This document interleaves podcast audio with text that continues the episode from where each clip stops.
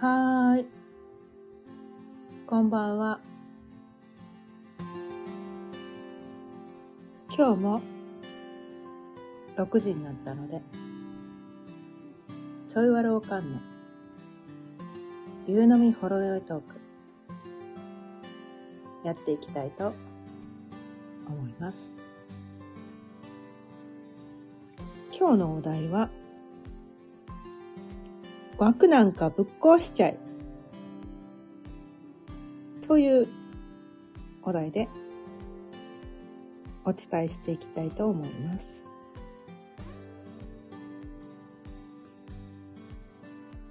まあ、このね、あ、おさじいさんこんばんは。今日も聞いていただいてありがとうございます。はい。今日はね、枠なんかぶっ壊しちゃえというお題でね、お伝えしていきたいと思うんですけど。こう、我々、このね、この、地球で生きてる私たちっていうのは、時間と空間の制限を、まあ物理法則で言うとね、時間と空間の制限を受けてるんですよね。時空を超えられないわけなんです。まあ、それが大前提としてある。今、すぐ10年後の昔に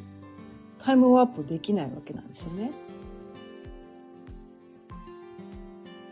あ、10年後じゃないか、10年前か。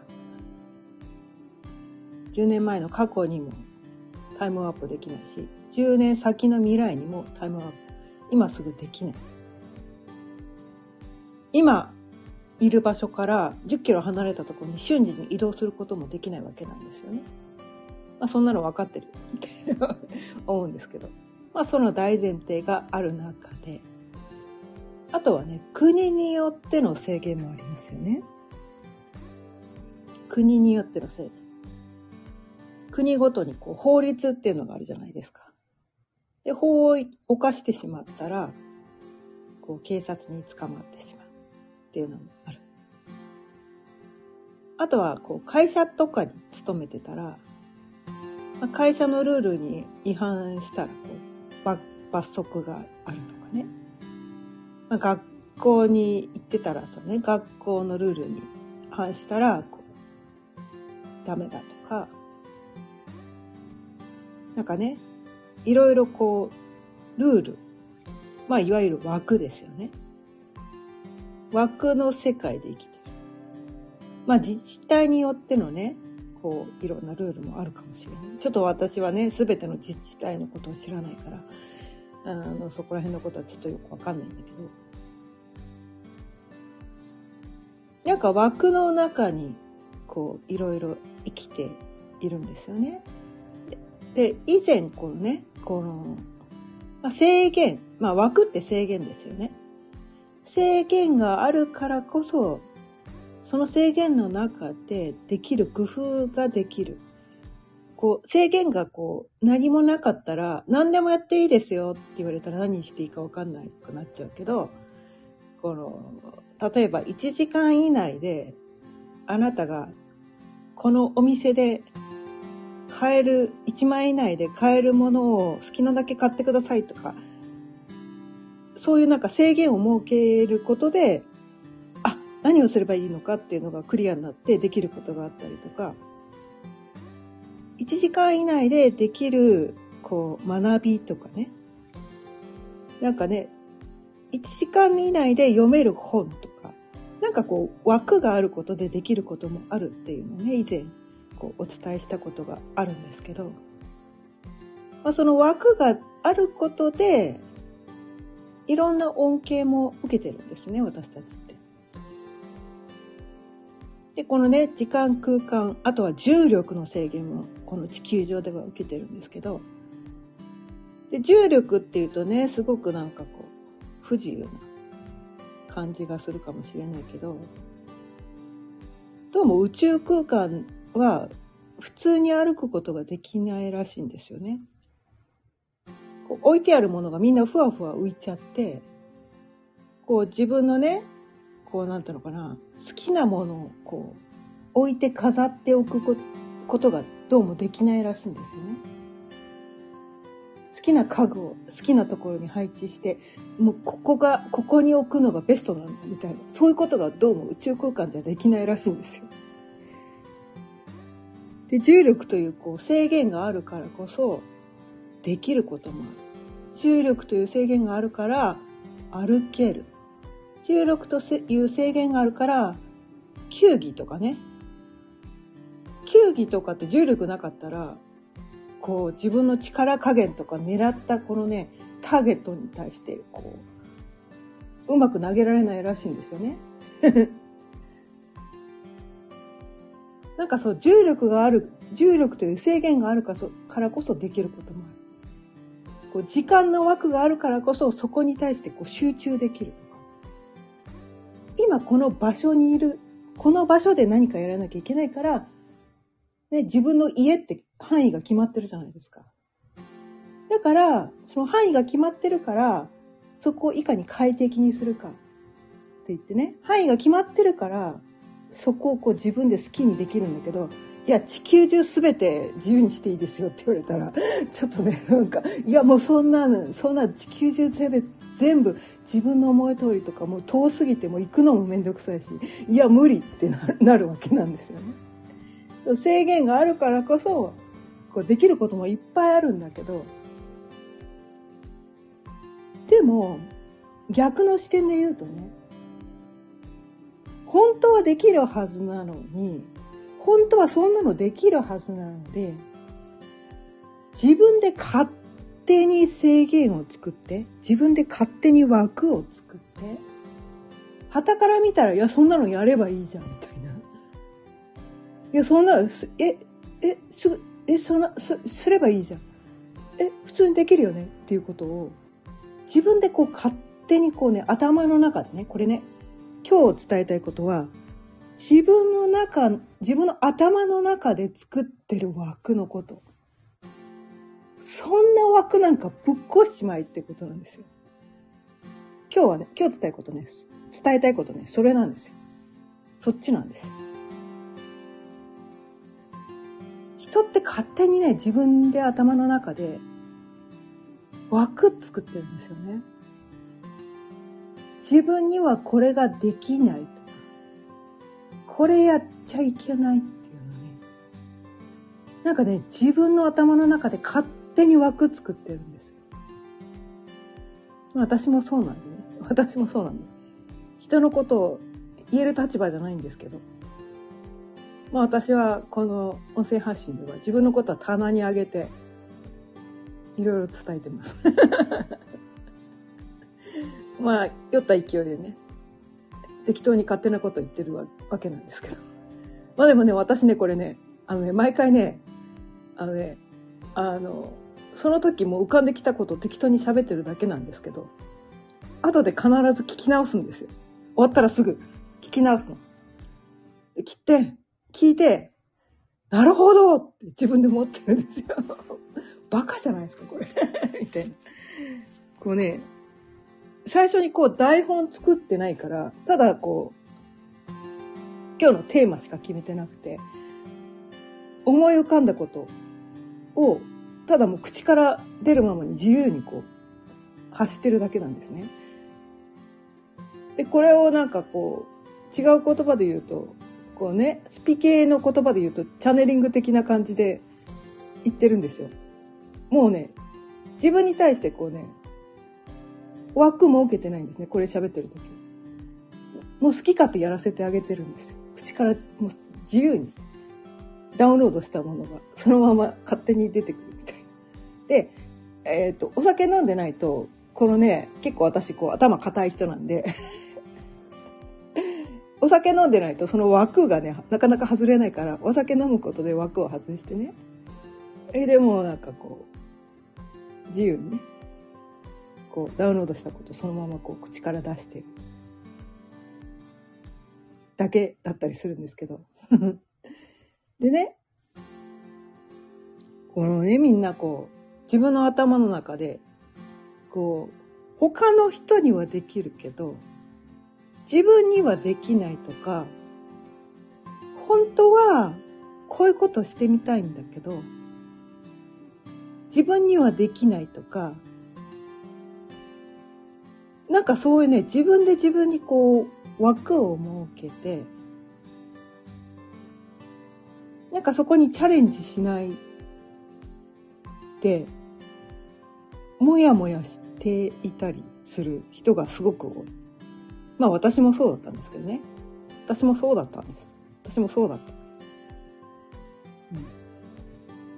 うん、枠めっちゃ作ってた。で、その枠っっていうのが、大体ね、そのね、枠ができた原因っていうのは、まあ、誰かにこう言われた一言っていうのがぐさっと自分の中に刺さってて、それがね、たった一人だったりするわけなんですよ。たった一人だったんだけど、その時ぐさっと刺さったのが、すごい深く自分の中に突き刺さってて、他の人には、そ、それ一回きりだったかもしれないのに、そのたった一回のその言葉が呪いのように自分の中に染み込んでいて、で、自分にはこれがダメなんだ、みたいな。なんかそういうね、枠を作っちゃうんですね。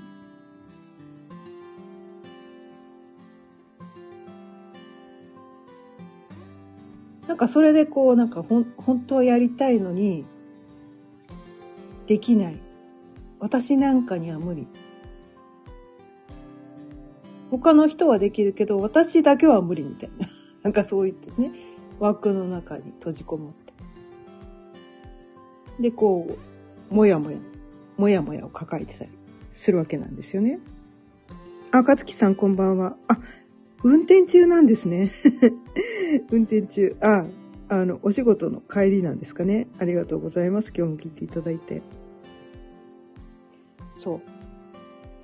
う。なんかね、人はね、みんなこう、枠を自分の頭の中で勝手に作ってる。です。で、まあ誰かに言われた一言が自分の中にぐさっと刺さって、で、自分にはこれはできない。他の人にはできるかもしれないけど、私には無理。って言って、でも本当やりたいっていうのが、心の片隅にある。まあ頭の片隅かもしれないね。うん。にある。で、断るごとに、それが気になってしょうがないんですよね。深く刺さった、こう、く、まあなんかこう、トゲみたいな感じなのかな。トゲが刺さったことのある人、多分なんかこう長年生きてれば一回ぐらいトゲが刺さったことあると思うんですけど、トゲってすっっごくちっちゃいじゃないですか。自分の体の面積で言ったら、もう0.001%ぐらいのすっごくちっちゃなやつ。すっごくちっちゃなやつが刺さっただけで、めちゃめちゃそこ気になりません？気になるんですよ。痛い。そこが痛い。気になる。こんなちっこいやつのためになんで自分はこんなに気になるんだ？みたいな。なんでこんなちっこいやつのために私はこんな悩ませな中いけないんだみたいな。なんかそれと同じことが思考でも起きてるんですよね。本当はこういうことがやってみたいのに、本当は私はこういう風になりたいのに、誰かに否定されたとか、あなたなんかには無理よとか、いや、常識的にそれはないでしょとか、いや、そんな夢みたいなこと考えてないで、もっと現実を考えなさいとか、なんかいろんなこと言われるわけなんですよね。それで、本当にほ、本当はそれやってみたいんだけど、そこに対して、自分には無理。あの人、だってあの人も言ってたから。なんか、そのトゲちっちゃなちっちゃなちっちゃなトゲそれをいつまでも大事にこうね、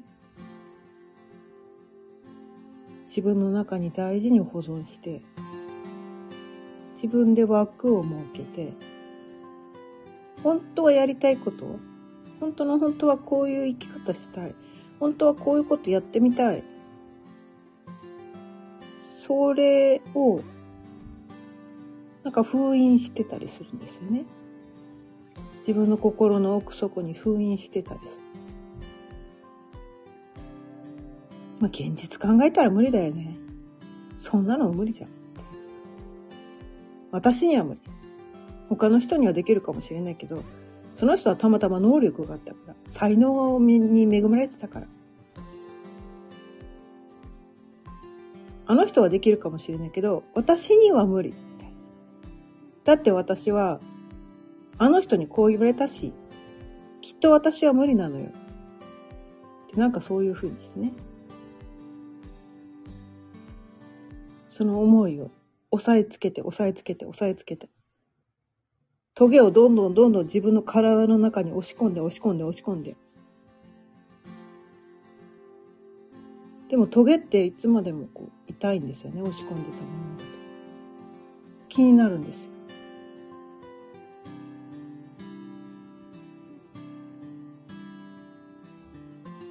まあ私もそうだったんだけどね。でもある時ね、気づいたんですよ。まあ星読みを学んだり、まあヨガとかね、瞑想とか、般若心経とか、仏教とか、禅とか、最近ではね、カバラ生命の木とか、いろんなことを学んできて、そのたんびにそれを私に突きつけてくるんですね。お前そのままの生き方でいいのかって。本当はこれやりたいんじゃないのか明日死ぬとしてそれやらないままで死んでいいのか？っていうことを毎回私は突きつけられるんですよ。本当にそのままでいいのかって本当はそれやりたいって思ってることやらないまま、明日死んでも後悔ないのかって。毎回そこを突きつけられてくるんですよね。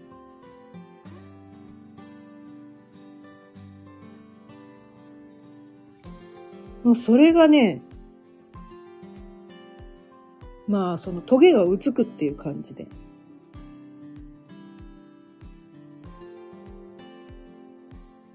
それってトゲって抜くまで、抜くまで、すっきりしないわけなんですよ。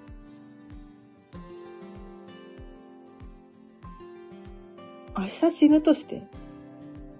私本当にこれやらないまま死んでも後悔ないのかって思ったら、いや、そ、このままじゃ死ねない。このままで死ねない。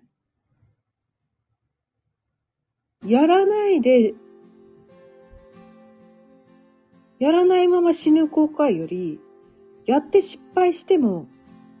あ、とりあえずチャレンジして、失敗しちゃったけど、やりたいことやったんだから、まあいっかって死ぬ方がいいかなって。なんかね、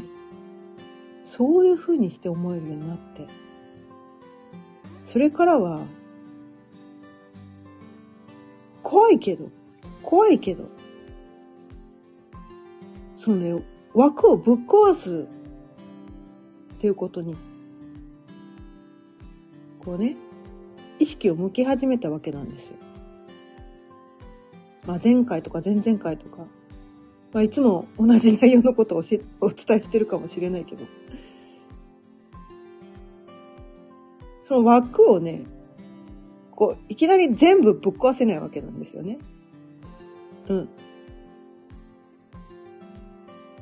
でも、枠の中で収まってて、まあ、檻の中に入ってる状態ですよね。檻の中に入ってる状態、枠の中に収まってる状態。まあ、その中でできることを精一杯楽しむ。まあ、そのまま人生を終えることも、それはそれでありなのかもしれないけど、でも、枠の外、知りたいよね。知りたくないみたいな。自分が頭の中で作ってるこの枠壊したら、どんな世界が広がってるのか、見たくないの？って。まあ枠の中で収まってる方が安心できるから、私はこっちの方が幸せっていう人もね、いっぱいいるのかもしれないけど、私はね、枠をね、ぶっ壊したい派だったんですよ。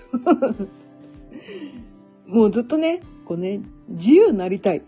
もう自由に生きたい。もう枠の、枠の外に出たいってずっと思い込んで生きてきた人なんで、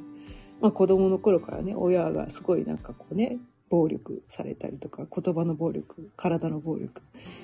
で、めちゃめちゃ押さえつけられて生きてきたから、もうそこから逃れたい。自由になりたい。で、結婚したけど、今度はね、家族の枠にはまってしまって。結婚してる以上、こうね、他の男性とも付き合えないみたいな。子供たちがいるから。子供たちほったらかして自由に生きることができないとか。なんかそういうね、いろんなこう自分で枠をね、枠の中に収まって生きてきた。そんなの当たり前じゃんってみんな思うかもしれないけど、結婚したら旦那さん一筋で、他の男になんか見向きもしないっていうのが、そんなの当たり前なのかもしれないけど、みんなはね、私はそういう人じゃなかったんですよ。たった一人の人に一生添い遂げるほど、私は定式の妻じゃなかったのに、でも結婚してしまったから、放火したくないから、裁判とかで訴えられたくないから、そういうのが怖くて、ずっとそういうね、自分を押さえつけて生きてた。子供たちを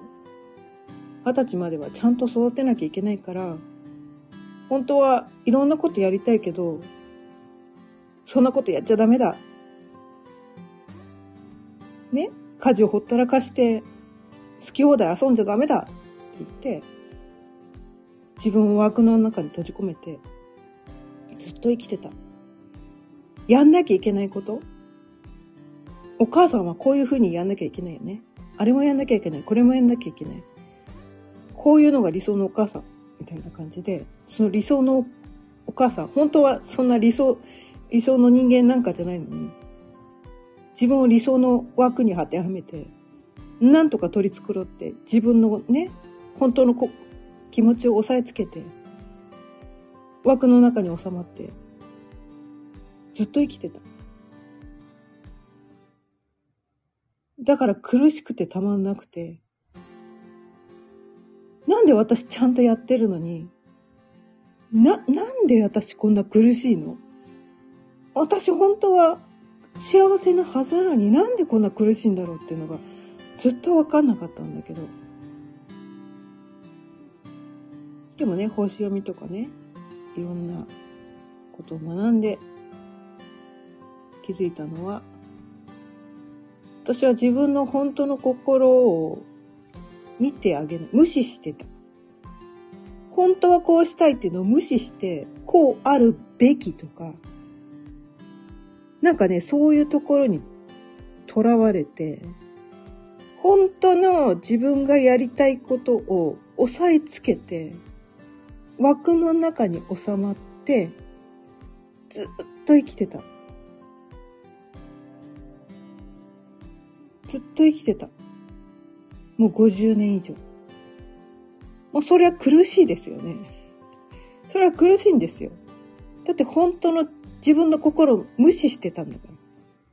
本当はこうしたいのに、いや、それをやっちゃいけないから。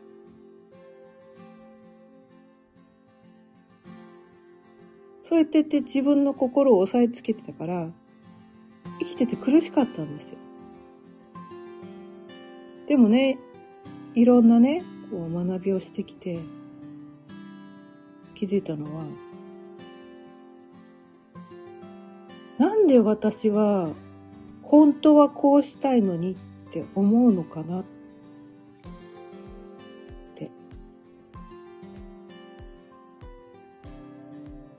なんで本当はこうしたいっ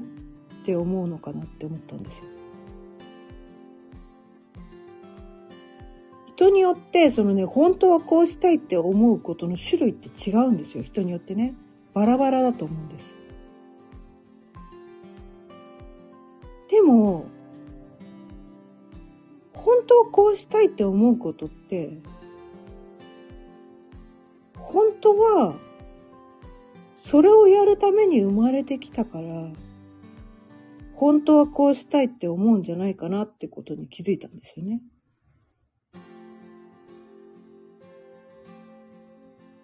本当はそれをするために生まれてきたのに、それをやらせてあげないで、それを自分に対してこう禁止してたから、だから苦しいわけなんですよ。まあわかりやすい例えで言うと、本当はお腹空いてるのに、なんかいっぱい食べたらこう健康に悪いからとか。めちゃめちゃお腹空いてんのに、なんか他の人に分け与えなきゃいけないから私がいっぱい食べちゃダメだからって。本当は私これ食べたいのに、あの人がそれが好きだって言うから私はちょっと控えておこうかなとか。なんかね、そういうようなことをみんな知ってるんじゃないかなと思うんですね。私もやってたんだけど。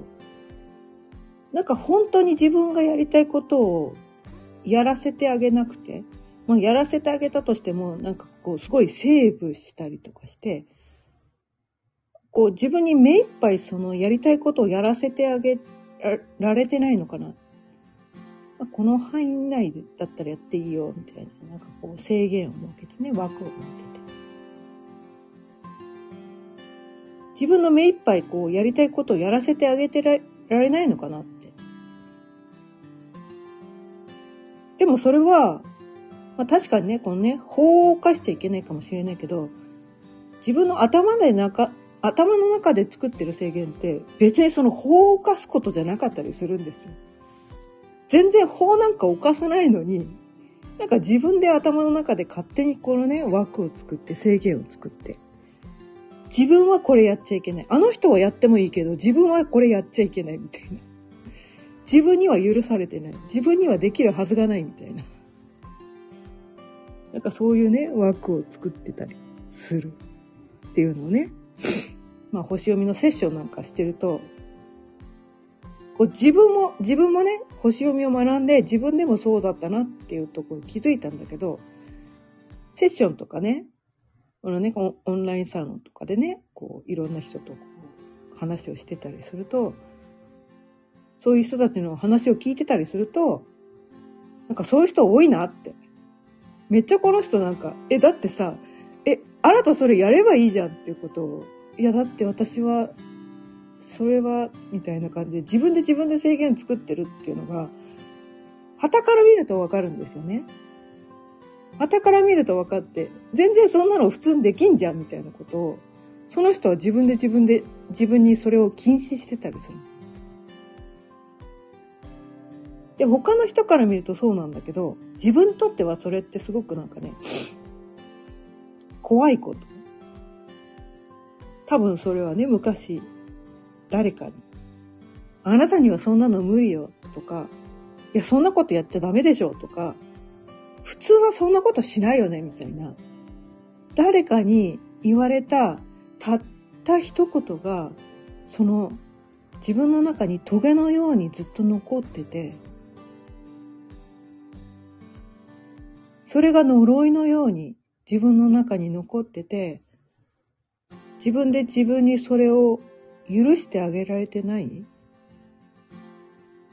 なんかそんな感じで自分で自分にね、枠を設けて、自分で自ら進んで檻の中に入ってるみたいな。なんかそういうね、状態になってるって人が、すごくこの世の中には多いのの、多いのかなって思うんですよね。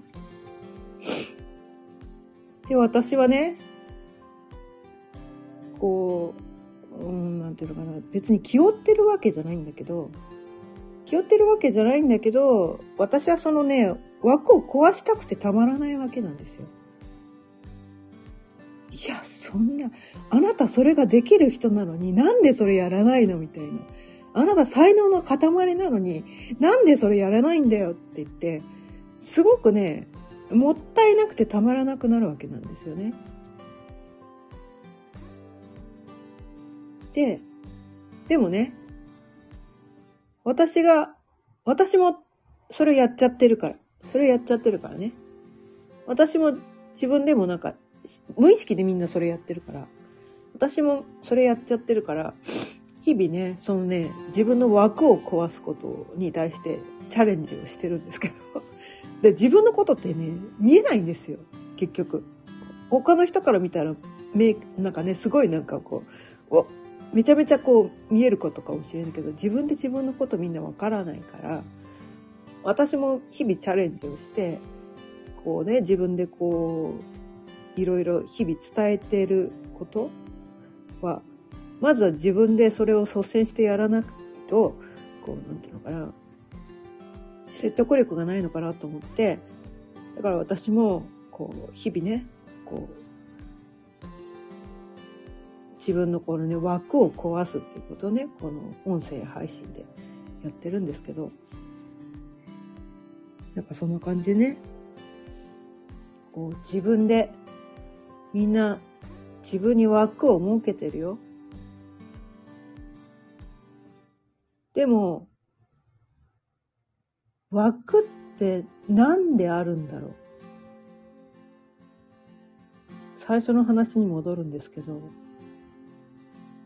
枠がなかったら、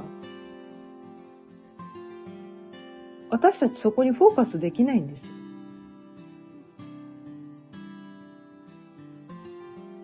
枠があるからこそ、これがやりたいって、なんていうのかな？えっ、ー、と、圧力鍋の法則っていうのかな？この押さえつけ、抑圧されると、抑圧されることでそこにこうエネルギーが凝縮されるじゃないですか。本当はこれ、これがやりたい。本当はこうしたい。本当はこういうふうになりたいっていう思いが凝縮されるからこそ、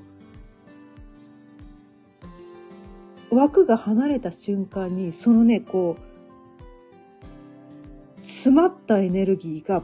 パーンって弾けるわけなんですよ。そのエネルギーって凄まじいものなんですね。で、最初から枠も何にもなかったら、何でもしていいよ。何でも私にはできるって言ったら、逆に何をしていいか分かんなくなるんです、人って。だってこの世にできることって数限りなくあるから。可能性は無限大すぎて、何していいか分かんなくなる。だから本当にやりたいことは、自分で自分に最初に枠を作って、誰かの力を借りて、そこに対して制限を設けるんです。誰かの一言が、そのね、トゲとして自分の中に刺さって、それに対して自分で枠を作ってたとしたら、その人は自分に対してこう枠を作って、そこに対してこうエネルギーを凝縮させるために、その人は協力してくれた人で、その人は悪い人じゃないんです。協力者なんです。自分にこの枠を設けることに対して、その制限を設けることに対して、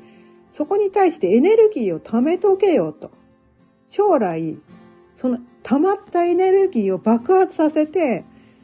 精一杯そこに対して、こう、なんとかな、エネルギーを注げるように、貯めとけって。貯めとけよって 言われて、枠をわざわざ作ってくれた恩人なんですよね。恩人なんです。だからその人は、責める必要、どっちかというと俺俺を言わなきゃいけないと 自分に対してね、そのね、制限をかけてきた人っていうのはね、お礼を言わなきゃいけない人なんですよ。まあそこまで到達するまでに、その枠を外すところまでいかないとそれがわからないから、今ね、途中の人は、この言葉を何言ってんだろう、この人とかね。いや、そんなわけないじゃんって言ってね、受け入れられない人も多分いっぱいいると思うんだけど、でももしね、この音声を聞いて、今、現在、それがわからなかったとしても、ある時期、その枠が取っ払った時に、枠を取っ払えた時に、私のこの音声が、ああ、あの時、このちょい悪おかんが言ってたことは、そういうことだったのか、っていうのが、分かってくれる時が、きっと来るとということで、今日も30分過ぎたので、そろそろ終わりにしたいと思います。今日も聞いてくださってありがとうございました。毎日夕方6時からだいたい30分間その日のテーマを決めていろいろとお伝えしています。また聞いてくださったら嬉しいです。それでは